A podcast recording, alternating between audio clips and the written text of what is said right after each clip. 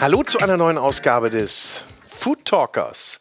Mein Name ist Boris Rogosch und in diesem Podcast spreche ich mit Menschen, die etwas vom Kochen, Essen und von guten Lebensmitteln verstehen. Und mein heutiger Gast, der ist eigentlich gelernter Tierpfleger und hat als Dompteur mit Tigern in der Manege gearbeitet. Dann hat er sich aber irgendwann der Familientradition besonnen und wechselte vom Tiergehege in den Gärtnerbetrieb seines Großvaters und zog hier fortan seine Küchenkräuter, die er mittlerweile sehr, sehr erfolgreich auf den Hamburger Wochenmärkten anbietet.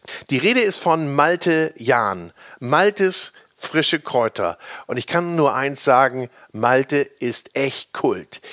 Und sein Marktstand ist einer der schönsten auf dem Wochenmarkt. Und seine Marktverkäufer, die Kräuterburschen, die gehören zu den bestgestyltesten überhaupt. Die tragen nämlich Sakko, Schürze, Strohhut. Aber das Wichtigste ist natürlich sein Produkt und er bietet hier über 60 frische Kräuter an, frische Küchenkräuter vom Klassiker wie Petersilie, Dill, Minze, Rosmarin, Kerbel, aber auch seltene Kräuter und Salate und natürlich immer von allerhöchster Güte und Qualität. Und er erzählt uns natürlich auch ganz genau, wie man mit Kräutern umgeht, wie man sie behandeln muss, wie man sie schneidet, wie man sie aufbewahrt. Also, ich wünsche euch ganz, ganz viel Spaß mit Malte Jahn, aber bevor es losgeht, kommt jetzt noch ein bisschen Werbung. Und ich darf euch in die Welt der Cucinaria entführen. Die Cucinaria ist der Küchentempel, das Fachgeschäft für Küchenutensilien, Küchengeräte, Küchenmaschinen in Hamburg. Aber auch online werdet ihr natürlich fündig unter cucinaria.de. Insgesamt bietet die Cucinaria über 6000 Artikel an, aber das ist nicht alles. Sie bietet natürlich auch einen super Service, Top-Beratung und auch einen Werkstattservice. Sogar eine Messerschleiferei ist dabei. Und es gibt natürlich auch die angeschlossene Kochschule, wenn es denn mal wieder losgehen darf. Schaut mal vorbei, virtuell oder live in der Cucinaria in Hamburg im Straßenbahnring oder unter cucinaria.de. Ich wünsche euch viel Spaß beim Shoppen und jetzt geht's weiter mit Malte Jahn von Malte Frische Kräuter, präsentiert von der große Restaurant und Hotelguide.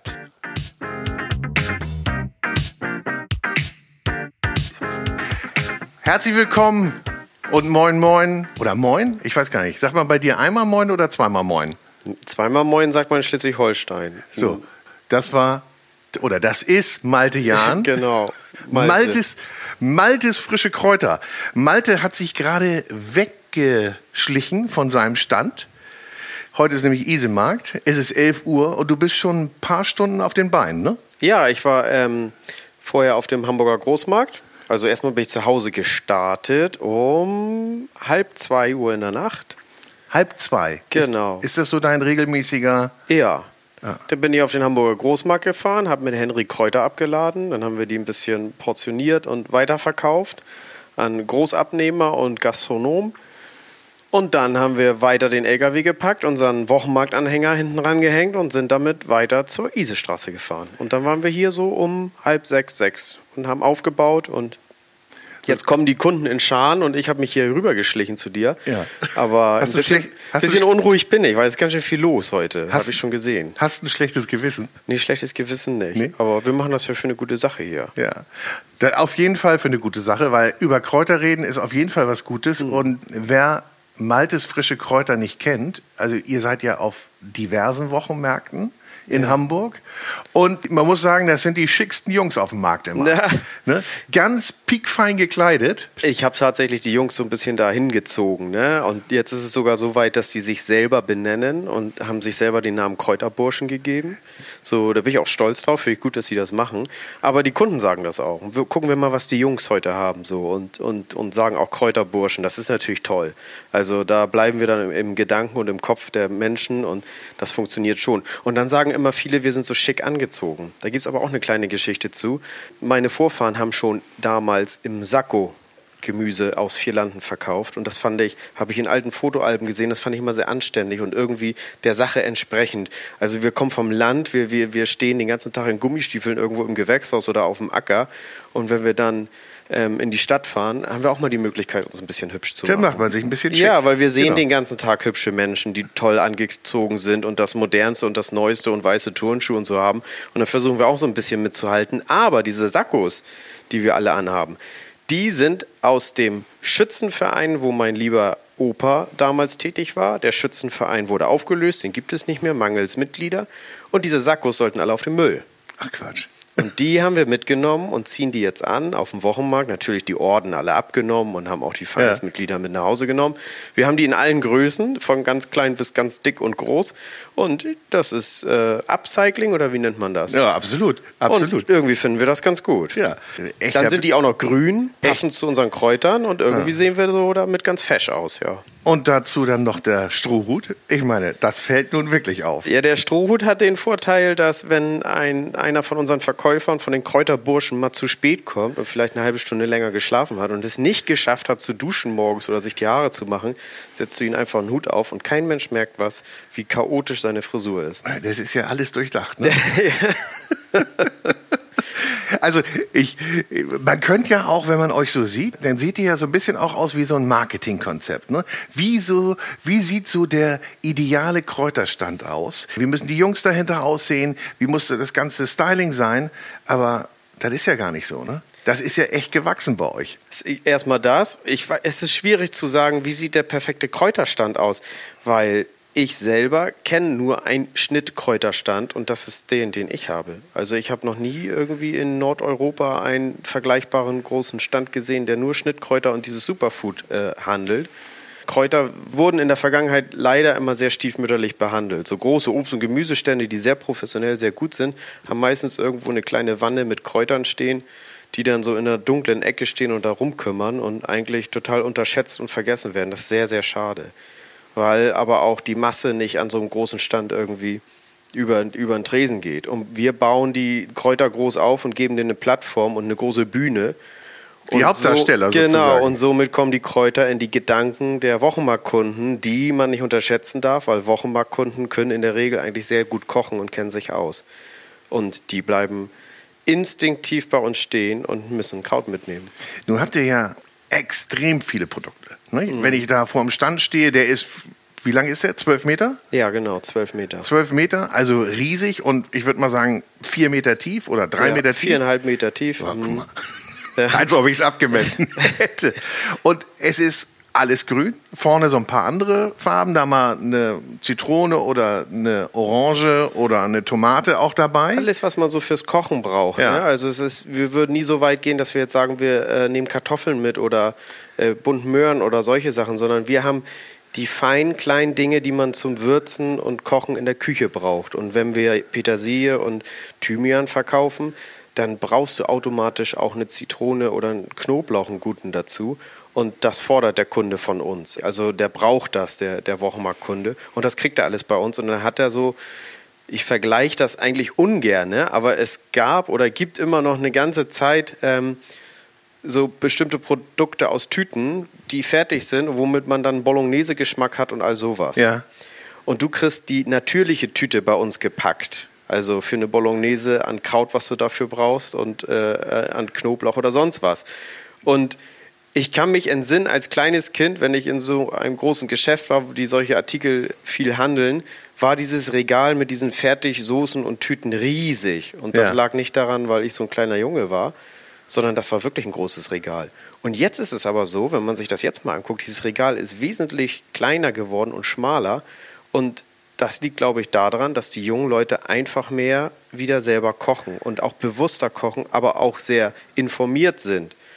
Also stellt ihr das Denke ich fest? mal, ja? auf jeden Fall. Okay. Denke ich mal, dass das schon viel mit Internet zu tun hat und Instagram und diese Sachen. Es gibt halt, wenn du dich wirklich fürs Kochen interessierst oder das auch lernen möchtest, dann googelst du halt mal was und dann wird dir immer wieder was vorgeschlagen. Und so kommen die Leute dazu und sagen, Mensch, heute will ich mal eine, eine französische Quiche machen. Und das googelst du und dann wird dir das beste Rezept irgendwie, was am meisten gegoogelt wurde, äh, vorgeschlagen. Und so lernen die jungen Leute dann doch schon kochen. Das finde ich total toll. Das Ja, ich meine, das ist ja eine gute Botschaft, dass das mehr werden, nicht? mich. Ja, Also, auf jeden Fall. Ich habe Kunden, junge Kunden, um die 20, zwischen 20 und 30 Jahre, die bei mir an Stand kommen, mir was von Kräutern erzählen. Obwohl ich der Kräuterexperte bin. Echt? Das ist aber toll und das ist ein gutes Zeichen. So. Das bringt mir sehr viel Spaß und meinen Verkäufern auch. Aber nun habt ihr natürlich auch viele Produkte, da würde ich sagen, weiß ich echt nicht, was das ist. Ich könnte die jetzt nicht alle identifizieren und auch sagen, wozu ich das brauche. Gibt ihr da auch so Anleitungen, Hilfestellung? Ja, also was, was für uns ist, wenn du Kräuterbursche bei Malte werden möchtest und Verkäufer, musst du einmal mit uns mehrere Wochen hintereinander Kräuter zusammenbinden. Wir binden die Kräuter ja selber in so kleine Bunde. Ja. Kommt immer darauf an, was für eine Sorte. Die unterscheiden sich dann immer in der Grammzahl. So meiner Meinung nach, was ich für mich selber gedacht habe, was die richtige Portion ist für die Küche. Und bei dem Binden steht natürlich kein Schild an den Kräutern, was was ist. Aber dadurch, dass wir die Kräuter anfassen, auch leicht verletzen oder mal abschneiden mhm. müssen, ähm, riechen die, kommen die ätherischen Öle raus. Und da in diesem Vorgang kannst du den äh, neuen Kräuterjungs immer beibringen, was ist Estragon, wozu nimmt man das, was ist Thymian. Und das erzähle ich denen dann immer beim Binden oder mein Vorarbeiter Henry macht das. Und die Wochen danach fragen wir die dann, was hast du da, was meinst du, was kann das sein? Und so hämmert sich das bei, die so, bei den Jungs so ein, weil Geruch verbindet man ja auch immer mit irgendetwas. Ja. Und dadurch werden die, da werden das echt richtig gute Kräuterverkäufer. Das ist ganz toll. Es ist besser, als wenn man denen ein Buch gibt, weil das lesen sich eh nicht aufmerksam durch und am Ende wissen sie dann doch nicht, wie das sich Bohnenkraut von Estragon unterscheidet, wobei das ein himmelweiter Unterschied ist. Aber wenn sie es in der Hand hatten und gerochen haben, ja. dann merken die das auch, wo da der Unterschied ist. Ja, ja ne? wie du sagst, also das Haptische und der Geruch, das Ganz prägt genau. sich natürlich viel, viel mehr mhm. ein. Ja. Und ich habe das ja auch mal mitbekommen, also da gibt es ja auch ein hartes Regiment bei euch am Stand. Nicht? Zuckerbrot und Peitsche, ne? Ja? Das ja. ist so richtig, ist das so Marktschnack oder, ist, oder Jargon und Führungsstil?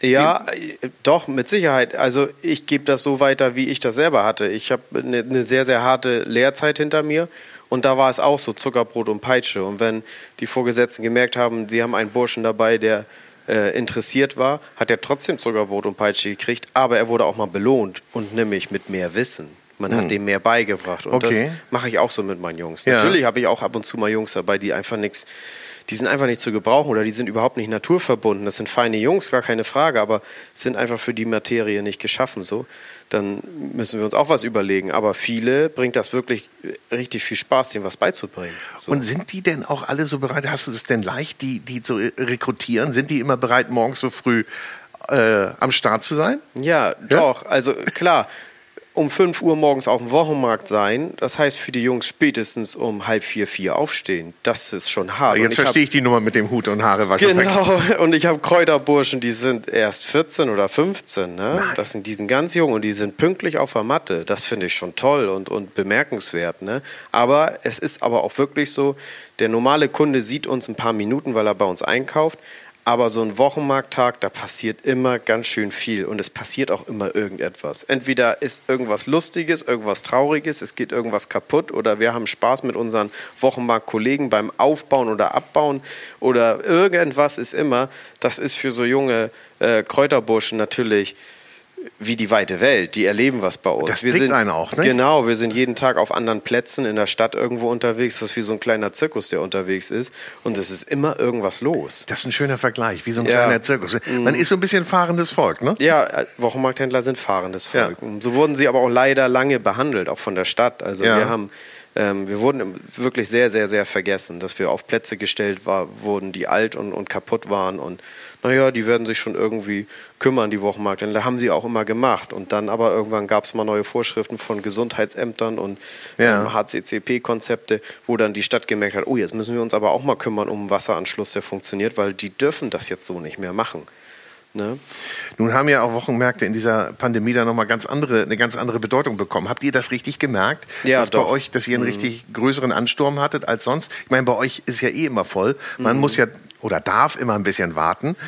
Die Pandemie hat gezeigt, wie wichtig das ist, dass es Wochenmärkte gibt. Dass mhm. Erzeuger aus der Region, und das ist ganz wichtig, wohlgemerkt, aus der Region die Möglichkeit haben, in der Stadt ihre Waren anzubieten.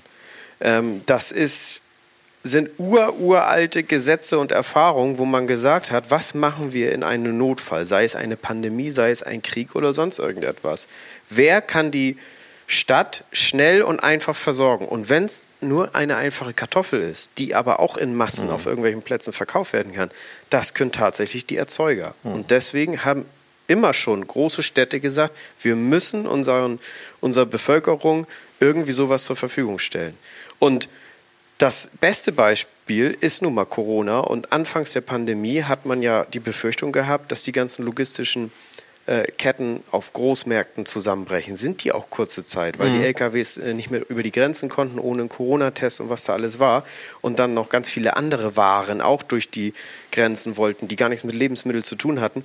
Und wir wirklich Wochen äh, sind vergangen, dass Ware zum Beispiel aus Italien zu uns gekommen ist. Und da hat man gemerkt, Mensch, was machen wir da jetzt bloß? Wer kann uns denn, wer kann ja. denn jetzt die, die, die, die, groben Menschenmassen versorgen? Und das können wir halt. Mhm. Wir haben zu Hause die Fahrzeuge stehen, wir haben das in unseren Lagern liegen. Also bestes Beispiel ist so ein Kartoffelbauer. Und wenn er die Möglichkeit hat, dann macht er das natürlich. Mhm. So. Nun muss man natürlich auch sagen, das kam eben so ein bisschen durch. Du bist natürlich nicht nur Markthändler, sondern du bist auch Erzeuger. Ja. Und quasi, äh, ja, wie weit hast du es so? Also ich bin aus Hamburg und ja. genauer gesagt aus dem Süden, also aus vier Landen. Ja. Viele, ich bin erschrocken, wie viele äh, Hamburger vier Landen nicht kennen. Aber wenn ich dann sage, kennt ihr das Zollenspieker Fährhaus, dann wissen viele Bescheid. Ja.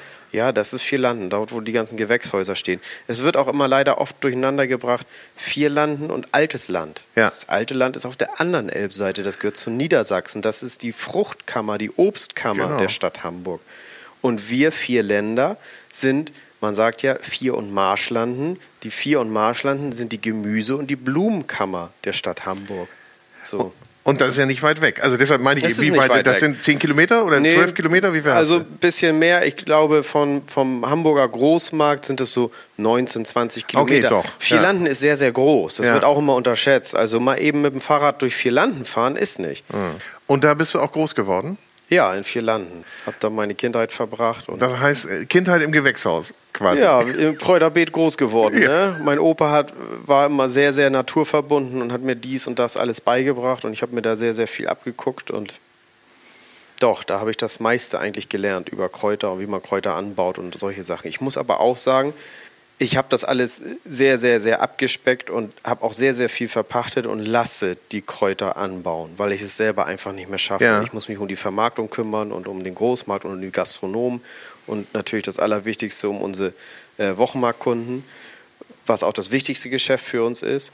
Und wenn ich dann selber so viel Felder und so viel Gewächshäuser habe, dann überfordert mich das und dann leidet eins von dem. Und deswegen habe ich das so gemacht, dass wir viel verpachtet haben, aber die Produkte, die wir brauchen, da angebaut werden. Das mhm. war, glaube ich, ein ganz schlauer Schachzug und funktioniert auch ganz gut. Ja, man muss sich irgendwie ein bisschen aufteilen, ne? Ja, also alles schafft man das nicht. Jede Party, auf jeder Party kann man nicht tanzen. Nee, man muss immer noch Herr der Lage sein, ne? Ja. auf jeden Fall. Mhm. Hast du denn Lieblingskräuter? Ja, die habe ich sogar mitgebracht ah. hier. Guck mal, ich habe dir hier eingewickelt in Papier. Da bleiben die ganz schön frisch. Ai, ai, also ai, ich finde irgendwie jedes Kraut auf seine Art natürlich toll. Aber okay. ich habe hier so etwas wie Zitronenthymian. Das ist toll für helles Fleisch und für Fisch. Also wer das uns... Ich, ich schnupper mal dran. Ja, genau. Das hat so einen leichten ja. zitronischen äh, äh, Touch. Aber auch der Thymian kommt durch. Ich finde, ja. das ist ein sehr feines und tolles Kraut. Kerbel mag ich sehr, sehr Kerbel gerne. Kerbel ist eine Granate, finde ja, ich auch. Kräuterbutter ohne Kerbel. Oder wenn du... Ähm, geht natürlich nicht. Oder wenn du Gemüse aus dem Topf oder aus dem Backofen holst und da Kerbel drauf machst, holt das ganz, ganz viel Geschmack raus. Zum Beispiel Möhrchen mit Kerbel. Mhm. Mega. Auch Kartoffeln muss man nicht klassisch mit Petersilie machen, kann man ruhig Kerbel drauf tun. Ne? Nimmt naja. man eigentlich viel zu wenig, ne? Kerbel, finde ich. Ja, leider. Aber es kommt auch immer mehr. Ne? Bestandteil der grünen Soße auch. Viele äh, Norddeutsche finden auch zur grünen Soße, die ja, ja aus dem ja. Hessischen oder was kommt. Mhm. Ne? Frankfurter grüne Soße. Wie, wie, viel muss da drin? Sieben Kräuter müssen drin sein? Sieben Kräuter ah. sollen da drin sein, okay. genau. Mhm, sonst ist es nicht die richtige. Aber da streiten sich selbst die Frankfurter, glaube ich, drüber, was nun die richtigen Kräuter in der grünen Soße sind. Aber wir machen das, glaube ich, ganz gut. Wir haben wenig Leute, die sagen, nee, das stimmt nicht so. Also, naja, die Klassiker hier, Petersilie, Minze, Dill, das ist auch immer gerne gekauft und sind auch gute Kräuter, aus denen man viel machen kann. Ne? Wir haben die süße Minze, die Sorte heißt marokkanische Minze, die kannst du für Nachtisch, für Cocktails oder auch für ähm, Tee benutzen. Mhm. Die finde ich ganz toll. Es gibt noch sowas wie die Spearmint, ne, die mhm. rote Minze. Ja. Die ist aber dann mehr wie so ein Kaugummi, sehr extrem. Aber die braucht man dann schon für sein äh, Lamm mit Minzsoße, sollte man schon die Spearmint nehmen und nicht die süße Minze hier. Aber es sind schöne Kräuter, siehst du, wie frisch. Und was das Besondere an unseren Kräutern ist, wo wir immer sehr, sehr darauf achten, dass die nicht zu sehr verholzt sind. Zum Beispiel mhm. der Zitronenthymian, den kannst du mit dem Stängel so mit dem Messer ja, klein schneiden, in ganz, ganz kleine, feine. Du brauchst nicht nur die Blätter abmachen. Mhm, du musst die nicht zupfen, ne? Das genau. ist ja immer ein bisschen mühselig. Mhm, das ist sehr, sehr ähm, praktisch für den Kunden, aber halt auch, sie sind sehr fein im Geschmack dadurch. Ne? Das, also das finde ich selber auch, ich koche ja auch gerne, finde ich auch sehr, sehr entspannt, wenn man dieses Kraut, es ist sehr sauber, so aufs Brett tun kann und einfach in kleine Stücke schneiden kann. Und das ist auch immer wichtig, das versuche ich auch den Kunden immer zu sagen, ihr dürft die nicht hacken oder in, in Häcksler tun oder sonst was, sondern Kräuter müssen geschnitten werden. Mhm wenn man die hackt oder irgendwie zerstört im Mörser, dann ist, hat man oft den Nebeneffekt, dass sie sehr, sehr bitter werden dadurch. Und wenn ich ein Pesto mache, dann auch? Oder dann darf ich es aber? Also oder normalerweise für ein Pesto richtig scharfes Messer und ganz, ganz klein schneiden. Eigentlich ist das okay, so. Ne? Okay, mhm. ja. Viele machen es immer gerne und hauen es in Mixer die, rein. Ne? Aber stimmt, diese, diese Bitterkeit, die hat man dann manchmal. Die Bitterstoffe ja? kommen ja. echt durch, wenn man es zerstört, weil Wann sind die denn jetzt geerntet zum Beispiel? Wann ist, wann hast du, wann ist, wir, wir versuchen immer einen Tag vor dem Wochenmarkt das zu machen. Ja. ja. schaffen wir natürlich nicht immer, weil wir auch Wochenmärkte mhm. haben, so wie am Freitag, wo wirklich so, so viel los ist und wir auch viel verkaufen müssen und dann auch äh, genügend Ware haben müssen, dass wir dann auch manchmal schon mittwochs oder donnerstags anfangen. Ne? Kommt immer darauf an, welche Sorte. Also ich würde mal vermuten, jetzt hier der Kabel, der hält am, hält am wenigsten durch. Ja, man oder? denkt das immer so. Oder Lagerung ist natürlich alles, man muss sich auskennen. Zum Beispiel Basilikum darfst du nicht so kalt lagern wie Kerbel. Kerbel mhm. kann ziemlich kalt gelagert werden. Also wir reden natürlich immer noch über 0 Grad Bereich, das ist klar.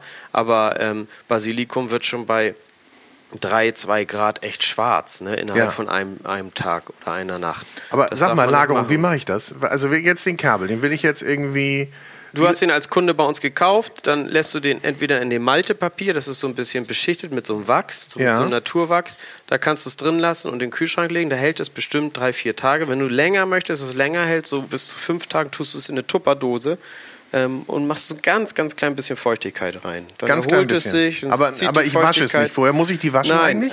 Also natürlich sollte man das Kraut immer vorher einmal abspülen, bevor man es für die Küche benutzt. Ich esse das ja jetzt. Ja, ist ganz klar, weil wir also wir bauen es auf dem Wochenmarkt auf. Das ist natürlich der natürliche Staub, der sich in der mhm. Atmosphäre so bewegt. Ne? Aber äh, also immer einmal kurz vorher abspülen. Trotzdem versuchen wir immer, und das sieht man ja auch, dass sie sehr, sehr sauber gepflückt und geerntet werden, die Kräuter. Es ist wenig Erde dran, wenn überhaupt Erde dran ist und so. Ne? Was mal passieren kann ist, und das ist, äh, finde ich, ganz interessant, muss man auch mal sagen, wenn mal so ein Kraut vielleicht ein paar kleine Löcher im Blatt hat oder da sitzt eine Schnecke drin oder eine kleine Heuschrecke, was ja mal alles passieren kann, dann kommen Kunden und sagen, ich hatte eine Schnecke in meiner Petersilie. Ja, sagen wir, das ist natürlich auch nicht schön in der Küche, klar, das, da gehört die Schnecke nicht hin, aber man darf nicht vergessen, das ist immer ein gutes Zeichen, weil die Kräuter sind dann nicht gespritzt. So. Wir fahren die Schiene, dass die mhm. unbehandelt sind und so wenig gespritzt okay. wird, wie nur irgendwie geht.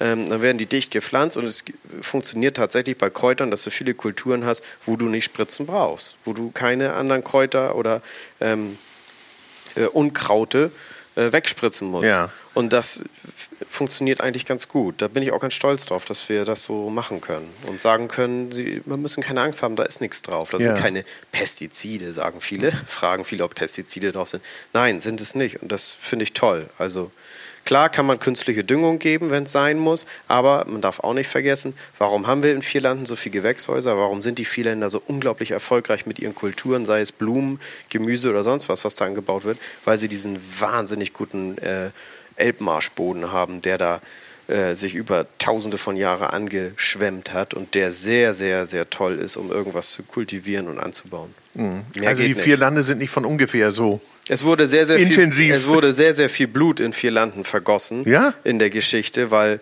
Niedersachsen, Hamburg, sogar die Dänen, glaube ich, äh, Schleswig-Holstein haben sich um dieses Land geprügelt. Weil es so fruchtbar ist. Weil es so, fruchtbar ah, ist und weil, weil, es dicht am Wasser ist. Ja. Und, ähm, die Hamburger haben dann letztendlich den Kampf gewonnen und konnten das äh, Stück für sich beanspruchen und haben sich dann professionelle Hilfe aus ähm, Holland holen lassen die Holländer kannten sich aus im Deichbau und im Trockenlegen. Es war ja ein großes Marschland, ja. also durchzogen von Seitenarmen der Elbe. Und die Holländer haben da bis heute alte Deiche, mein Haus, unser Haus steht auf noch einem alten Deich, der wirklich noch ein Deich ist. Wenn Hochwasser ist, ist unser Haus nicht Land unter.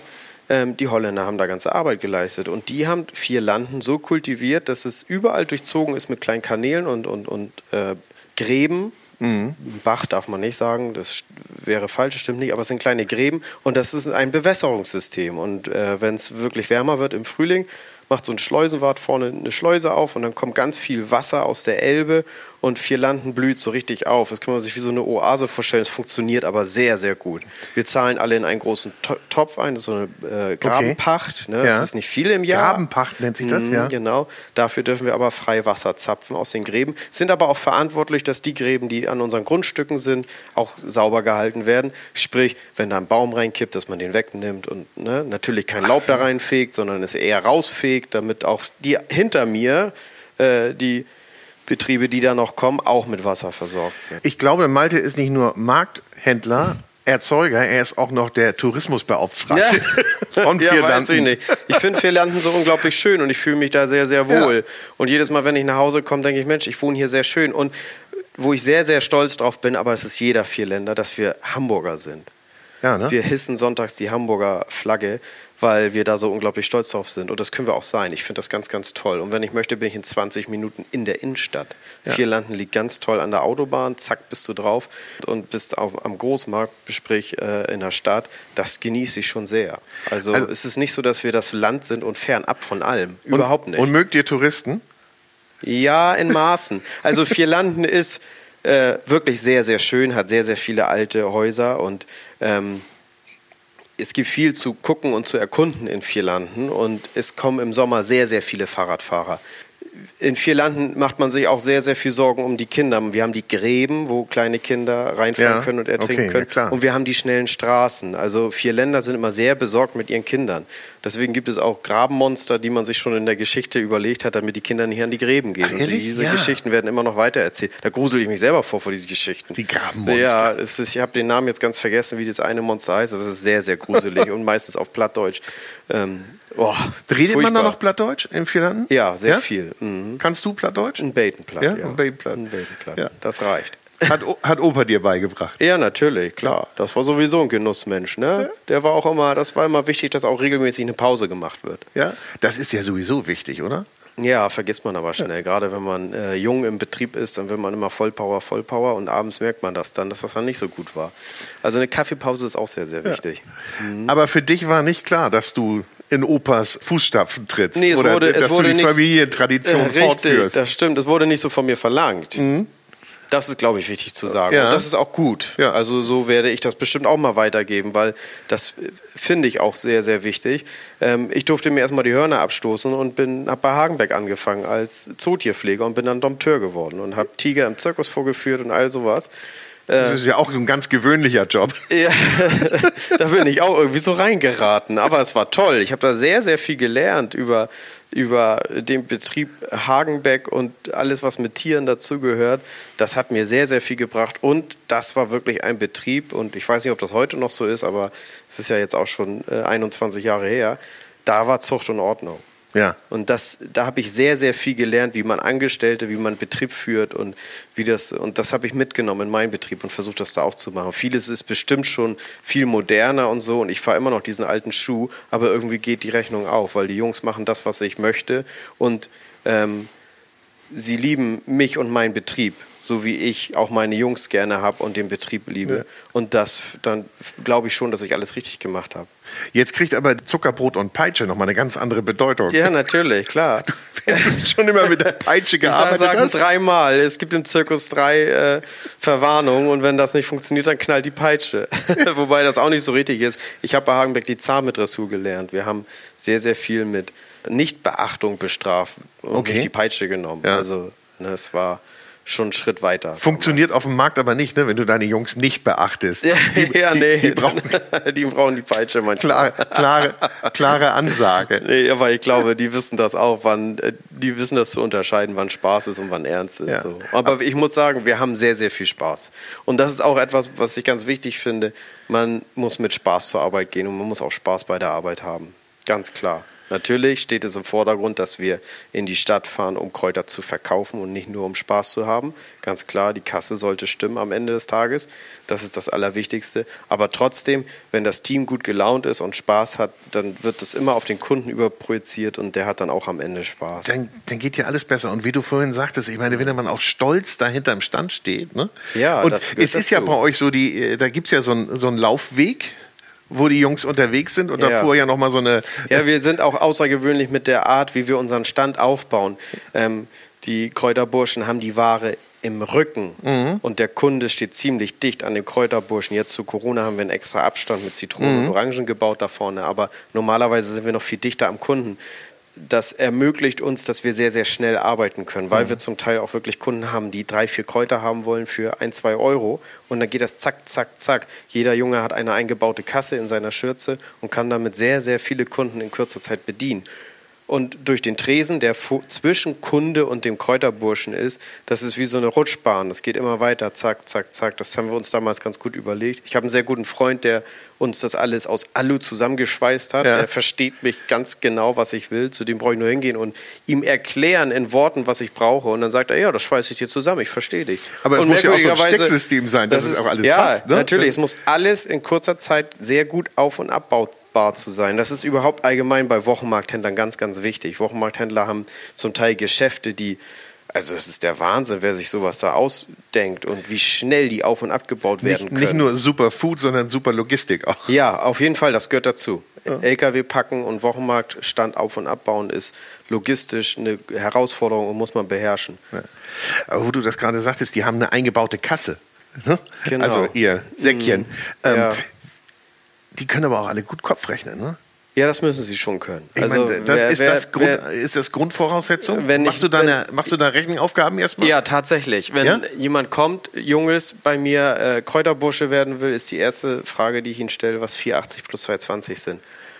Und wenn Das er, geht ja noch. Und wenn er in Stockern kommt, schon bei der ersten Rechenaufgabe, dann mh, stelle ich ihm noch eine und gebe ihm aber gleichzeitig einen Zettel und einen Stift. Und wenn er dann den Zettel und den Stift nimmt und sich die Zahlen aufschreibt und versucht zusammenzurechnen, kann ich ihn nicht gebrauchen. Wenn er es aus dem Kopf schießt, ohne sich die Zahlen aufzuschreiben, dann kann ich ihn gebrauchen, weil den Zettel und den Stift habe ich ihm gegeben, damit er mir seine Telefonnummer gibt. Und nicht äh, aufschreibt, was die Rechenaufgabe ist. Damit ich ihn anrufen kann und sagen kann, so, den und den Tag kannst du Probe Ja. arbeiten. Ich Ja. muss ja irgendwie einen Kontakt haben von den Jungs. Ja, logisch. So. Aber gibt es da auch mal Kunden, die nachfragen, wie, wie kommen sie jetzt darauf? Ja, natürlich. Dann haben aber die Jungs auch immer in ihrer Kasse eingebaut äh, einen Zettel und einen Stift. Und dann werden alle Artikel nochmal abgewogen und abge... Und meistens ist es so, dass die Jungs dann doch ein bisschen zu wenig berechnet Ja. haben. Mhm. So, weil sie dann ein oder zwei Cent abrunden, ne? Klar. Aber am Ende geht's auf. Am Ende geht es eigentlich immer auf. Ja. Ja. Ist das denn so, dass du auf dem Markt so auch immer noch, äh, ja, versucht da einer zu handeln? Ja, doch, das Ja? haben wir auch oft. Ja? Natürlich, klar. Das gibt es, das ist Wochenmarkt. Aber äh, dann ist es bei uns immer ganz einfach. Wir sagen dann immer, wollen Sie wirklich. Äh, das beste Beispiel ist, wir haben ein großes Bund Petersilie und ein kleines Bund Petersilie. Und dann ähm, sagen die Leute, ja, ich hätte ganz gerne ein kleines Bund, aber das ist ja so teuer und das große Bund ist mir ja zu viel. Dann sagen wir immer, ja, manche Kunden möchten ganz gerne viel Petersilie für wenig Geld und manche Kunden möchten ganz gerne wenig Petersilie für viel Geld. Das haut die so aus den Socken, Ja. dass, sie, dass sie dann das große Bund für wenig Geld nehmen und dann haben sie alles richtig gemacht. Also mir geht's immer so, wenn ich bei euch am Stand stehe, ich brauche eigentlich nur eine Sache. Ich will nur den, was weiß ich, den wilden Brokkoli haben. Und dann sehe ich daneben noch den Pflücksalat. Ja? Ja, das sind die besten Kunden. Und dann geht's weiter. Und dann gehe ich dann am Ende irgendwie mit acht Artikeln, weil ich dann auch immer noch mal was ausprobiere, weil wie gesagt, irgendwas kenne ich dann doch nicht, was ihr Mhm. da habt. Oder ich sehe was, dann habt ihr, was weiß ich, jetzt Brunnenkresse oder sonst was. Ja. Ähm, wo ich sage, ah, das musst du jetzt auch noch mal haben. Wichtig ist immer, dass die Kunden das auch wirklich gebrauchen können. Ne? Wenn, also die, unsere Jungs sollen ja auch verkaufen und sollen dem Kunden auch was empfehlen oder so. Aber wenn das dann zu weit geht und dem Kunden da irgendetwas in Anführungsstrichen angedreht wird, was er, wo er wirklich nicht weiß, wie das zuzubereiten ist oder was er damit macht, dann ist das auch nicht in Ordnung, finde ich. Weil das Kraut ist auch ein Lebewesen. Das ist gewachsen und, und wurde gebündelt und da steckt viel Arbeit drin. Allein schon guck dir das Kerbel an hier, wie schick das gebunden ist. Ja. Irgendwie ist das ja schon allerliebst. Wie so ein kleiner Blumenstrauß. Und ich finde das dann immer schade, wenn das dann beim Kunden zu Hause kaputt geht und er das wegschmeißt, weil das hm. Kraut kommt gar nicht zu seinem Auftritt dazu verkocht zu werden. So, dann lieber, wir sind zweimal die Woche auf jedem Wochenmarkt, den wir anfahren. Der Kunde hat die Möglichkeit, das immer echt knackfrisch bei uns zu kaufen. Er muss nichts auf Halte kaufen. Ne? Lieber zweimal die Woche zu euch? Lieber frisch kaufen. Kräuter als, immer lieber frisch. Als, als Horten. Was ist denn der Bestseller bei euch? Kannst du das so sagen? Was ihr am meisten verkauft? Also wir haben natürlich so die Grundkräuter, äh, die immer gerne auch nach wie vor gekauft werden. Das sind Minze, Petersilie, Dill, Rosmarin, Thymian. Das sind so die Grundkräuter, von denen wir auch am meisten verkaufen. Die, die werden viel gefragt und braucht man halt. Viele können damit kochen. Aber wir haben auch solche Sachen wie unsere Pflücksalate, die wir in allen Farben und Formen haben und Geschmäckern, die sehr, sehr toll sind. Wir haben einen ganz tollen Wildkräutersalat. Ist, wie viele Kräuter sind da drin in dem Wildkräuter? In dem Wildkräuter, das hängt von der Saison ab. Wie warm es ist, wie viele Lichtstunden wir haben. Also im Sommer haben wir so viel, dass wir da gar nicht mehr was reintun können, weil es wird dann einfach zu viel. Aber ich versuche immer, dass es auch noch schmeckt. Du darfst nicht zu viel durcheinander, aber da ist sowas wie zum Beispiel Sauerampfer, wilder Klee, Bronzefenchel, wilder Fenchel. Solche Sachen sind da drin. Das ist hammermäßig. Ja. Ne? Hat ganz viel Würze. Dann versuchen wir immer ein paar Blüten mit reinzutun damit es auch hübsch aussieht, aber die auch ein bisschen Geschmack haben. Das ist schon was Tolles. Wir haben aber auch einfachere Salate in Anführungsstrichen, wie richtig jungen, tollen Spinat. Und bei uns ist das, wenn du dir Pflücksalate bei uns kaufst, ist unser Geheimnis oder unser Vorteil, das wird auch jeder Koch verstehen, der Salat wird so gepflückt, dass er am Stängel abgeschnitten wird. Also du hast diese kleinen Spinatblätter, die noch ganz, ganz jung sind und die werden am Stängel abgeschnitten und nicht in der Mitte im Blatt, mhm. so wie das ja. in manchen anderen äh, Betrieben ja, gemacht wird, dass die so in der in der Tüte liegen, weil da hast du so viel Schnittstelle und so viel Angriffsfläche für Bakterien und Keime und es wird ganz, ganz schnell schlecht und wird matschig und fängt an zu kleben. Und wenn das Salatblatt so gepflückt wird, ja. also nur am Stängel, hat es eine ganz, ganz kleine ne? verletzte ne? Stelle, Angriffsstelle, die minimiert sich auf die Masse, die wir dann in, in die Tüten packen erheblich auf ganz, ganz kleines Risiko und dadurch ist er so unglaublich knackig und hält sich auch echt lange. Ne? Das ist wirklich toll. Es ist sehr aufwendig, deswegen ist er ein bisschen teurer, weil es aufwendig ist, den so zu pflücken.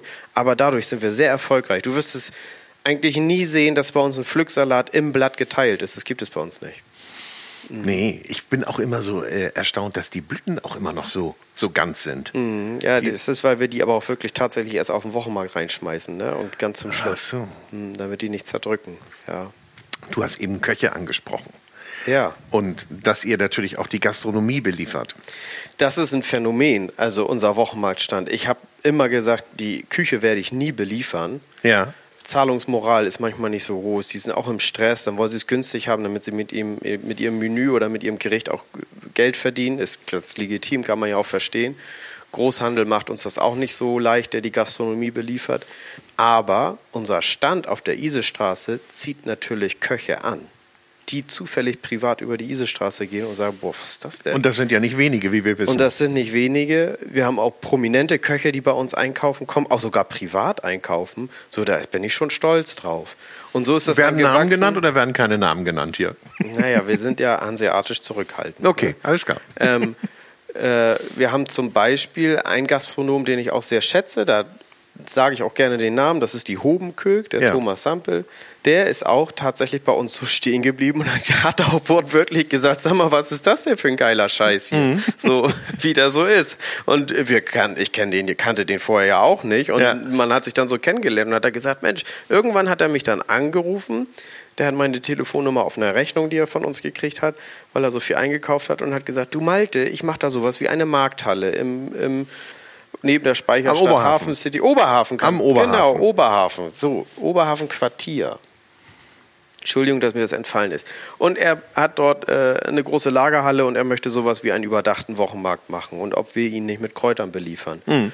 Und normalerweise hatte ich ja gesagt, Gastronom, oh nee, das ist auf, aufwendig und, und stressig und dauert Zeit und so. Und ich bin da einfach hingefahren, habe mir das angeguckt, das ist nicht weit vom Hamburger Großmarkt entfernt, wo ich viel bin. Und war so überrascht von seinem jungen Team und hat mich so an meinen Marktstand erinnert, weil die alle jung und frisch waren und motiviert und Bock haben zu kochen. Ich gesagt habe, ja, das machen wir wir beliefern euch und wir helfen euch, dass ihr hier. Und jetzt kochen die mit unseren Kräutern und verkaufen aber auch frische Kräuter, wie wir auf dem Wochenmarkt, von uns in ihrer Markthalle. Und das funktioniert ganz gut. Und irgendwie ist das eine schöne Symbiose. Er schickt seine Köche zu uns, die helfen im Gewächshaus, damit die, die Verbundenheit und, okay. und ja, und ähm, die wie soll man denn sagen, die Beziehung zum Kraut kriegen und, ja, ja, und nicht verstehen. Das, nicht das geschnittene Kraut, sondern wirklich sehen, wie es entsteht. Ne? Wie ja, es wächst und, und, und, und auch verstehen, warum aus das Kraut so und so zu denen geliefert wird. Die haben ja manchmal extra Wünsche, wo man dann sagt, das, kann, das kriegen wir nicht hin. Mhm. Und die verstehen das dadurch besser und einfacher und das ist irgendwie ganz toll. Und äh, wir haben dann auch immer Spaß, wobei ich auch die Zeit finden muss, denen das so zu zeigen und so, aber das ist funktioniert. Mhm. Das ist sowieso ein Modell, was der Thomas Sampel sich da überlegt hat, was ich sehr, sehr gut finde. Der schickt Super. seine Köche zu seinen Erzeugern und Produzenten, solange die das dann auch irgendwie zeitlich schaffen. Mhm. Und dann sollen die damit Wurst machen oder was weiß ich. Das finde ich toll. Ja. Das ist die neue Art der Gastronomie. Und es machen und, zum Glück viele. Also nicht nur Thomas. Es ja. ist natürlich super, dass Thomas mhm. das macht, mehr davon. Aber man kriegt es mehr und mehr mit. Ne, das ich. Tolle ist, dass der ähm, Koch oder die Bedienung, die das Essen dem Kunden zum Tisch bringt, die gehören alle zu diesem Team. Die waren alle dann irgendwie mal bei irgendwelchen Erzeugern. Die haben eine Story, eine Geschichte zu dem, was sie da anbieten. Und das ist doch mega toll. Ja, klar. Wir, ich bin immer auch in einer Gastronomie gewesen, die wir auch beliefern. Ich, die ist auch hier in Eppendorf und da stand auf der Speisekarte mit Maltes Kräutern. Irgendein Gericht mit Maltes Kräutern. Mhm. So, ja, das war ich ja. ja. Und den gibt es ja wirklich. Also die Kunden können das ja dann auch googeln und es waren wirklich auch meine Kräuter, weil wir den beliefern. Das fand ich irgendwie toll. Also das ist das, was wir auf dem Wochenmarkt den Kunden schon seit hunderten von Jahren vermitteln. Ja. So, und jetzt kommt die Gastronomen, Gastronomen kommen da jetzt auch drauf, das finde ich super. Also sind ein paar dazugekommen, ein paar Gastronomen. Ja, ja. also ich habe einen Jungen, der ist dann vormittags meistens, dienstags und äh, donnerstags unterwegs und beliefert die mit frischen Kräutern. Also auch ein paar von denen, die wir auch schon im Food Talker hatten. Ne? Ja, da ich sind glaube, ein paar dabei. Maurizio Oster. Genau, ja? die Jungs. Auch ein frisches, junges Team, finde ja. ich auch toll. So, mh. Ja, und du hast so ein bisschen, die Beziehung zur Gastro ist jetzt besser geworden. Ja, und, und es stimmt auch nicht. Die Zahlungsmoral ist da. Also das funktioniert. Okay, das, das wollte ich nochmal noch, rauskitzeln. Gehst du denn selber viel essen? Schaffst du das? Oh, ich koche ja selber wirklich gut und gerne. Und ja. es wurde auch und wird auch in meiner Familie sehr, sehr gut gekocht. Also wenn ich äh, an meine Eltern denke, meine Mutter hat mir sehr viel beigebracht. Äh, in meiner Lehre habe ich ganz viel gelernt, obwohl Zootierpfleger und Dompteur denkt man, das hat ja nichts mit Kochen zu tun. Ja. Aber ich hatte einen ganz tollen Zirkusdirektor, der gelernter Koch war und der hat für die ganze Belegschaft im Zirkus gekocht. Und da habe ich mir viel, viel angeeignet und abgeguckt. Der hat das ganz toll gemacht. Aber Natürlich gehen wir auch mal essen und dann gehen wir auch oft in Restaurants, die unsere Kräuter kriegen, weil wir es ja auch dann neugierig sind. Mal austesten, mal oder? Mhm, ja, wie die genau. das machen. Ja. Wenn du sagst, du kochst gerne, was ist denn so dein Signature-Dish? Also meine wofür Spezialität, du meinst ja. du? Ja, wofür bist du bekannt? Das habe ich mir selber ausgedacht. Und zwar nenne ich das Vierländer Erde. Und ähm, das kannst du nicht das ganze Jahr durchmachen, aber äh, fast das ganze Jahr. Und zwar brauchst du die Tobinambur-Knolle dafür. Die findet man auch bei mir am Stand. Tobinambur sieht aus wie eine kleine Sonnenblume. Haben viele im Vorgarten stehen und wissen gar nicht, dass es Tobinambur ist. Ach so, ja. Mhm. Ist was Tolles. Ist eine sehr, sehr gesunde, also ein Superfood. Und die schälst du und daraus kann man ein Püree machen. Ein Tobinambur-Püree mit Muskat, Salz, Pfeffer, ist klar, in Milch gekocht. Ach, püriert. In Milch gekocht, ja? Ja, damit der Geschmack von dem Tobinambur nicht im äh, Kochwasser bleibt. Mm. In wenig Milch kochen und dann in der Milch pürieren. Mm, verstehe. Das gibt den Geschmack wieder. Und dieses Püree trage ich auf einen Teller auf, richtig, auf den ganzen Teller. Dann mache ich geröstetes Pumpernickel in kleine Stücke, also in so kleine Krumen. Mhm. Röste die in der Pfanne mit aufgepoppten Buchweizensamen vom Wochenmarkt. Gibt es einen Stand, der hat sowas alles. Wie, wie, wie, die werden ganz crunchy, also wie so kleines Popcorn poppen die so auf. Ist aber aufwendig, ne? weil die verbrennen schnell, muss man immer schön am Herd stehen. Und die das beides krümel ich da drüber. Dann nehme ich Maltes wilden ähm, Brokkoli und wilden Blumenkohl und das sieht so aus wie ganz kleine Kohl- und, und Brokkoli-Pflanzen, wenn du den so ein bisschen kleiner ja. schneidest und die stecke ich da so oben rein und dann noch rote Beete, am besten die vier Länder rote Beete äh, die hat so einen erdigen Geschmack. Oder? Du kannst sie kochen, du kannst ja? sie aber auch roh machen. Ja. Du musst dir natürlich ein bisschen Säure geben, dass sie ein bisschen mehr Pep hat. Ähm, in Form von Essig oder Zitrone oder sonst was. Und die lege ich da oben auch noch drauf. Und dann sieht das Ganze aus wie so ein Gemüsebeet. Und das nenne ich dann Vierländer Erde oder Vierländer Gemüsebeet. Das Menü oder dieses kleine Gericht. Das und muss ich mal nachmachen. Ist das, hast du das irgendwo ist, niedergeschrieben? Nee, das habe ich, hab ich mir ausgedacht und aus dem ja, Kopf cool. und einfach so, losge, so losgelegt. Ja. Ich habe mal im Fernsehen gesehen, dass jemand fast was Ähnliches gemacht hat, also sehr, sehr ähnlich. Das fand ich schon ja. bemerkenswert. Da habe ich gedacht, so, wer hat denn jetzt von uns zuerst die Idee gehabt? Wobei ich da gar nicht so bin. So Koch sollen alle gerne auch den Geschmack ja. äh, genießen. Das ist ganz, ganz toll. Ja, muss man ja sagen. Ne? Und je mehr kochen, desto besser. Ja, natürlich. Ne? Und äh, je mehr brauchen dann auch eben deine Superfoods. Ich meine, Superfoods hast du es ja nicht immer genannt. Ne? Irgendwann ja, Irgendwann kamen so, die Leute dann. Es ist so die, die Modeerscheinung, ja. dass man sagt, das ist jetzt Superfood. Oh, die gibt es ja, ja, immer schon eigentlich. Ja, und, und also unser Stand zieht ja auch viel Foodblogger an, ne? die einen Blog haben und, und, und da ja auch tolle Sachen machen. Und die, für die ist das alles Superfood, was wir machen. Ist es auch, aber das gibt es schon in Europa eigentlich schon immer, seitdem es Europa gibt. Also diese Stände, die, die äh, gesunde grüne Sachen anbieten. Also dieser Begriff Superfood ist so ein bisschen aus Amerika rübergeschwappt und, und ist so ein Hype, aber Leute, wir haben das schon immer. Das ist ganz klar. Ne? Also, also heimisch, heimische, heimische Produkte können auch ein, Superfood sein. Genau, für einen Europäer Absolut. ist dieses ganze Grüne und diese Kräuter und so und diese Küche ja auch, die ja ganz, ganz viel Tradition in Europa hat, ja was ganz Normales und da kann man auch echt stolz drauf sein. Deswegen finde ich, ja, Erstmal vor der eigenen Haustür gucken, was da wächst. Ne? Hm. Ja. Nun, nun sagst du ja, ähm, ihr kauft natürlich auch Artikel dazu, sowas wie Orangen, Zitronen, Knoblauch, was ihr eben hier nicht zieht. Mhm. Ähm, wir haben es auch im Winter, dass wir viele, fast alle Kräuter zukaufen müssen, mhm. weil in Deutschland einfach die Lichtstunden nicht reichen, dass man es im Gewächshaus oder im Tunnel oder unter, unter Folie, draußen schon gar nicht im Winter, äh, ziehen kann. Das ist ganz klar. Dann holen wir sehr, sehr viele Kräuter aus Italien, aus Frankreich, aus Spanien. Und da versteht man auch sehr viel von Kräutern. Das bringt Spaß, wenn man mhm. die Kisten morgens auf dem Großmarkt aufmacht boah, da sieht man dann schon auch Unterschiede zu unseren Kräutern. Und das macht es wieder abwechslungsreich im Winter, dass wir da dann tolle Produkte haben, zu denen wir auch eine Geschichte haben, dass die irgendwo herkommen. Und das ist interessant. Das bringt mir auch sehr, sehr viel Spaß. Aber da ist ja wahrscheinlich dann auch so eine Vertrauensbasis da mit den Lieferanten. Ja, und also weißt, da haben wir, uns selber, ne? haben wir uns selber als Regel gesetzt, es muss aber auch in Europa bleiben. Ne? Mhm. Also wir weichen da nicht irgendwie auf Kenia oder sonst was aus mit unserem Dill oder so. Das äh, finde ich dann, halte ich dann nicht für richtig. Mhm. Nun haben wir eingangs unseres Gespräches gesagt, dass du um halb zwei, oder du hast erzählt, dass du um halb zwei aufgestanden bist. Ja, wir sind total wieder ja. abgekommen davon. Ne? Ja. Ich wollte dir meinen Tagesablauf erzählen. Genau. Ja, und dann sind wir, wir sind stehen geblieben, dass wir erst auf dem äh, zu Hause los, auf dem Großmarkt, genau. vom Großmarkt dann die Pferde gesattelt und zum Wochenmarkt. Und dann verkaufen wir so bis 14 Uhr. Und verkaufen heißt wenig Pause. Wenn du mal Glück hast, schaffst du es nochmal schnell einen Kaffee oder einen Schluck Wasser zu nehmen. Ja. Ein kleines Brötchen auf die Hand und los geht's. Und dann wird verkauft, verkauft, verkauft, Ware nachgelegt und dann um 14 Uhr wird auch so schnell wie möglich der Stand wieder abgebaut. Zeit ist Geld und wir wollen natürlich nicht in den großen Feierabendstau äh, in der Stadt äh, geraten.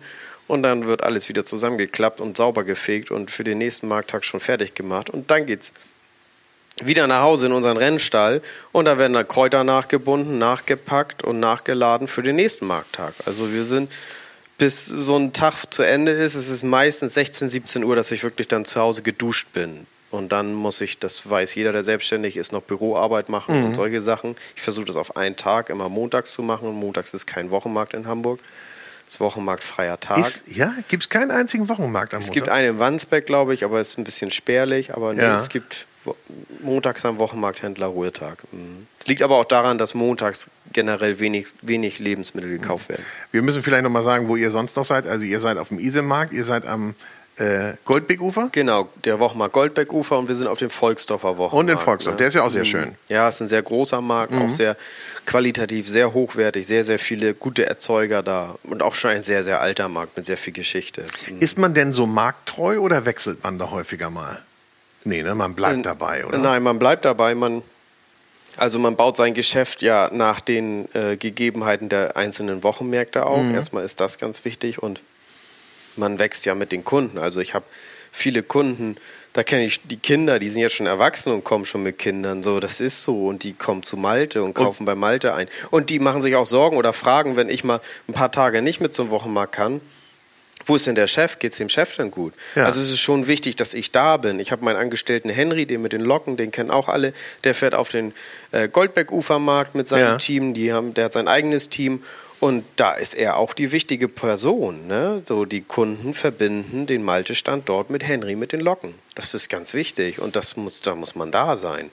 Ne? Das, und wenn es nur ein kurzes Hallo ist, aber mhm. die Kunden erwarten das schon. Also da ist schon so eine Verbindung da, nicht? Das ja, so, natürlich. Klar. Klar, das ist ganz, ganz menschlich. Das ist ja das Gute an uns Wochenmarkthändlern. Wir können ja nicht weg. Also wenn mal wirklich ein Bund dabei ist, wo wo nicht nur eine Schnecke drin ist, sondern vielleicht in der Mitte irgendwie ein paar Blätter, die kaputt sind oder matschig oder weiß der Geier was, äh, dann kommt der Kunde auch. Und das ist ja das Tolle am Wochenmarkt, das sind ja auch Kunden, die das alles zu schätzen wissen und sagen, du hör mal, das letzte Mal hatte ich aber einen Bund, das war aber gar nicht gut, was ist damit denn passiert? Und dann hat man aber die Möglichkeit als Wochenmarkthändler, äh, äh, dem Kunden das zu erklären, warum, dass es die und die Gründe gibt, ja, aus ja. dem und dem Grund, das hat mit Wetter zu tun oder ne, wir konnten es nicht äh, zeitnah pflücken oder weiß der Geier was. Und dann kriegt der Kunde natürlich Ersatz, aber die Geschichte, die er dazu gekriegt hat, die klärt den Kunden so weit auf, dass er total zufrieden ist und mehr weiß und das ist total schön. Das ist so ein Geben und Nehmen. Das gibt es in vielen Geschäften nicht, die Möglichkeit. Nee, weil es ja nicht. sonst viel anonymer ist und diese viel Transparenz anonymer. hast du ja. Ja, ne? wir haben Kunden, die bringen uns eine heiße Hühnersuppe im Winter, Ach, ne? herrlich, ja. die Angst haben, dass wir erfrieren und wir, wir kriegen auch tragische Sachen mit. Wir kriegen also von Geburten und Nachwuchs bis Tod und, und Beerdigung kriegen wir alles mit. Ihr seid voll involviert. Oft ist es ja, oft ist es so, dass wir dann äh, ganz alte Kunden, die dann auch schon wirklich sehr, sehr alt sind, auf einmal kommen sie dann nicht mehr und dann können wir uns schon leider mhm. oft vorstellen, was passiert ist. Entweder sie sind irgendwie ins Altersheim gekommen oder sie sind da wirklich gestorben. Aber manchmal erreichen uns tatsächlich Postkarten von irgendwelchen äh, Kunden, die wir sehr, sehr gut kennen. Und oft kennen wir die Namen ja nicht, sondern das ist die Frau mit Schirm oder die Frau mit Hut oder die Frau mit dem Dackel. So, und dann, ja, war die Oma mit Dackel da? Nee, mhm. du, die war diese Woche gar nicht da. Ach Mensch, was ist denn mit der so? Und die wissen mittlerweile dann auch, dass wir die äh, Frau mit Dackel nennen oder Oma mit Dackel. Und wir haben mal eine Postkarte gekriegt von einer äh, Frau, die hat geschrieben, ich bin die Frau mit dem Franzosenhut. Und ja, das, wir wussten ganz genau, wer das ne? ist. Ich bin zu meiner Tochter äh, nach Süddeutschland gezogen und ich denke oft an euch. Das war so nett, so ein netter toll, Brief, ne? so eine nette Postkarte. Und dann weiß man wenigstens, was passiert ist. Ne? Und das Lustige ist, die hat die Postkarte an den Volksdorfer Wochenmarkt geschickt und diese Postkarte hatte der Marktmeister bekommen durch die Post wurde, wurde und hat die bei uns abgeliefert. Nein. Also das funktioniert. Ist das geil? Ja. Das ist ja Hammer. Unglaublich. Ist, ist, das denn so eine Droge eigentlich, so Wochenmarkt? Wenn man da dabei ist, dann möchte man dabei bleiben auch? Oder? Also ich weiß es natürlich aus eigener Erfahrung, wenn man äh, Wochenmarkthändler ist und irgendwo im Urlaub ist, guckt man sich natürlich Wochenmärkte an. Aber ich habe Verkäufer, ich mache das jetzt 16 Jahre. Und ich hatte in der Anfangszeit schon immer Verkäufer, die mir geholfen haben, die jetzt auch schon erwachsen sind, ja. eine Lehre gemacht haben, in ihrem Beruf vollstehen die auf einmal wieder zu mir zurückkommen und sagen, Malte, ich habe da eine Idee, wollen wir nicht einen Malte-Lieferservice machen? Eine frische Tour. Ja. Und das waren zwei Jungs, die als junge äh, Menschen bei mir gejobbt haben und das so toll immer noch fanden und so verbunden immer noch mit der Sache sind. Die waren und, infiziert. Ja, und, und die sind wieder zurück zum Wochenmarkt gekommen. Natürlich haben die noch ihren Job und, und alles, aber arbeiten nebenberuflich bei mir und haben einen Lieferservice, Maltes Frische Tour nennen wir das. Und wir beliefern die Kunden, die es nicht zum Wochenmarkt schaffen, mit äh, unseren frischen Produkten in so Tüten abgepackt, die wir zusammenstellen. Man kann auch noch Einzelprodukte mit zubuchen, wie man möchte. Und das ist sehr erfolgreich. Und die Jungs haben das von A bis Z alles da aufgestellt und, und mir das vorgeführt, haben gesagt, können wir das so und so machen? Meinst du, das geht, Chef? Nenn mich immer cool. noch Chef. Ja. Und das haben wir gemacht und das harmoniert und das sind richtig gute Jungs, die aber auch bei mir gelernt haben und genau wissen, welche, wie sie den Kunden per E-Mail antworten müssen, was der Kunde äh, wissen Ach, muss und hören muss und das funktioniert ganz und toll. Und das, das, ist gut eingeschlagen? Ja? ja, es ist sehr, es funktioniert sehr, sehr gut. Klasse. Und also das ist aber nur Hamburger Stadtgebiet leider. Ja, dann. mehr schaffen ja? wir nicht, weiter schaffen wir nicht. Aber so viel dazu, äh, dass Wochenmarkt eine Art Droge ist. Ne? Also einmal Wochenmarkt, immer Wochenmarkt, ja. sagt man ja so ein bisschen. Also auf jeden Fall unter Wochenmarkthändlern und da ist auch was dran. Mhm. Könnte man Kräuter auch verschicken? Bringt nichts, ne? Oder? Ich weiß nicht. ich glaube, da hört es dann irgendwann auf mit Nachhaltigkeit. Ne? Du hast da so viel Verpackung und du musst da dann auch irgendwann auf Plastik wechseln und mhm. kühlen musst du es vielleicht eventuell auch noch, dass natürlich die Verpackung mehr kostet als das Kraut, was da drin ist. Und ja. das finde ich irgendwie nicht gut. Das nee, passt nicht. Das stimmt. Das äh, muss nicht sein, oder? Nee. Also ich glaube, überall in Deutschland kann man Kräuter anbauen und die irgendwie auf Wochenmärkten verkaufen und, und kürzere Wege schaffen. Und das ist ja eigentlich das, was wir wollen, diese langen Wege und diesen Wahnsinn, der dahinter steckt, irgendwie zu minimieren. Und dann ist es falsch, dass ich mich dann hinstelle und sage, ich schicke mein Kraut überall hin auf die Welt. Nee, da bin ich dagegen, das möchte ich nicht. Nee. Ich meine, der Lieferservice ist ja toll, aber dann so, dass man. Man muss ja auch verstehen, kann. warum mögen uns die Leute so gerne? Ja. Weil wir so klein und überschaubar sind, weil wir familiär sind und weil, und weil wir aus der. Region sind und für die Region da sind. Und mhm. das bleibt auch. Über den Tellerrand gucken wir da mal nicht rüber. Wir bleiben einfach für die Region und wir sind Maltes Kräuterborschen und Malte sind in Hamburg und nirgendwo anders. Fertig aus.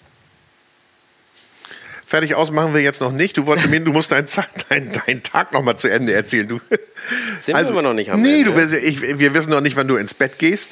Ach so. Wann du noch Zeit für deine Familie hast. Na gut, ich bin zu Hause, so 16, 17 Uhr habe ich geduscht, dann ja. mache ich noch schnell ein bisschen Büro und Bestellung, was da so anfällt und dann stelle ich mich in die Küche und koche oft was. Ja, das mache ich sehr gerne. Das ist für mich Entspannung. Ja. So, das hat was Meditatives für mich. Ja. Das finde ich ganz toll. Ich habe Verkäuferjunge, die mir Gleiches berichten, die auch, wo ich dann sehe, oh, die nehmen sich ein paar Kräuter mit, ein bisschen Wildbrokkoli, haben dann ihre Freundin zu Besuch oder was und wollen was schön kochen, holen sich ein gutes Stück Fleisch auf dem Wochenmarkt. Wie, wie stolz drauf. Finde ich toll, dass die das machen. Gut, wie danach die Küche aussieht, will ich vielleicht lieber nicht sehen, aber das gehört ja dazu. Bist du, bist du ein Sauberkocher? Oder ja, du, doch, ich mache ja, danach die Küche sauber. Voll organisiert? Mhm. Ja, ich mache auch während der. Äh, Arbeit in der Küche schon vieles sauber. Aber das hat vielleicht damit zu tun, dass das habe ich so vom Wochenmarkt stand. Ne?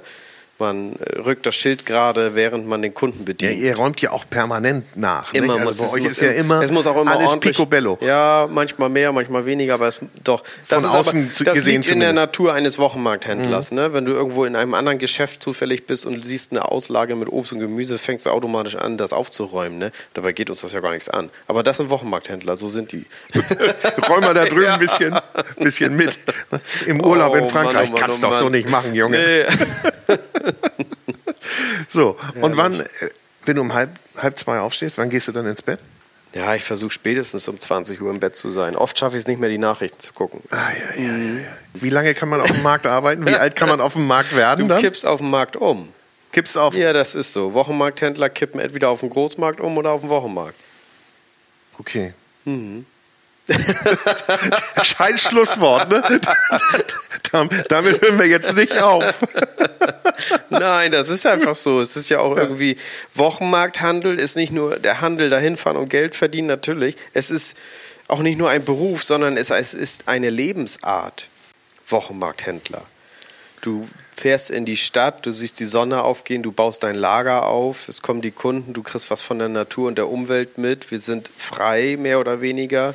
Äh, das ist eine Lebensart. Das gehört einfach dazu. Wir, wir haben schon, äh, fahren oft schon nach Hause, da sind andere, haben gerade erst die Mittagspause. Wir leben ganz gegen den Zyklen der Stadt, aber irgendwie ist das sehr, sehr schön. Ich genieße das schon. Und das kriegen, glaube ich, auch meine Jungs, die bei mir jobben, mit, wie schön das Arbeiten sein kann. Das finde ich ganz toll, wenn die noch zur Schule gehen und nebenbei am Wochenende bei uns jobben und dann denen auch die Angst vor dem Beruf so genommen wird. Ne? Gut, wo sie dann letztendlich landen, das ist deren eigen äh, Glück und, und, und Sache, aber sie wissen, wie es gehen kann und, und wie Beruf aussieht. Das finde ich irgendwie ganz schön. Aber sie nehmen auf jeden Fall schon mal was mit, ne? Wie die nehmen, schon die sagten, nehmen was also mit, ja.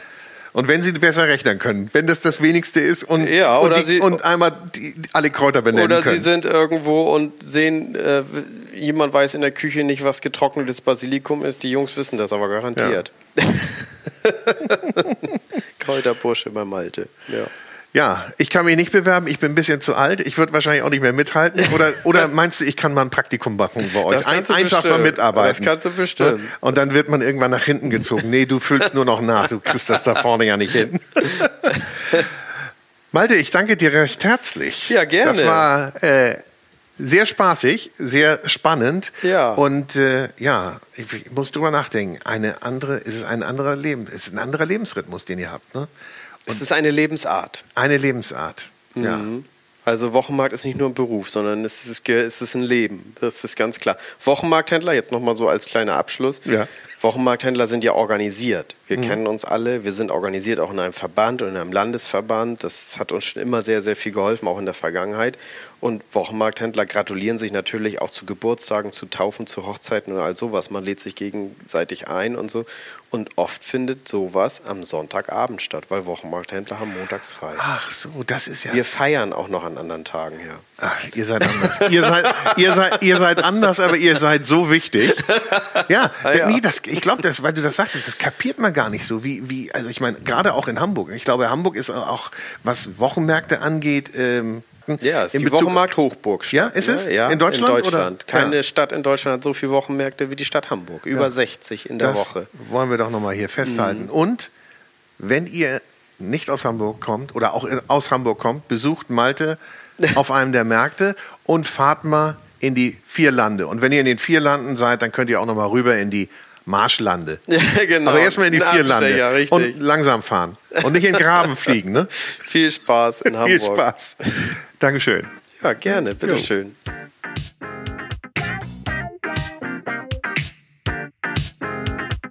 Das war's mal wieder. Herzlichen Dank fürs Zuhören beim Food Talker, den du mit freundlicher Unterstützung des großen Restaurant- und Hotelguides hörst.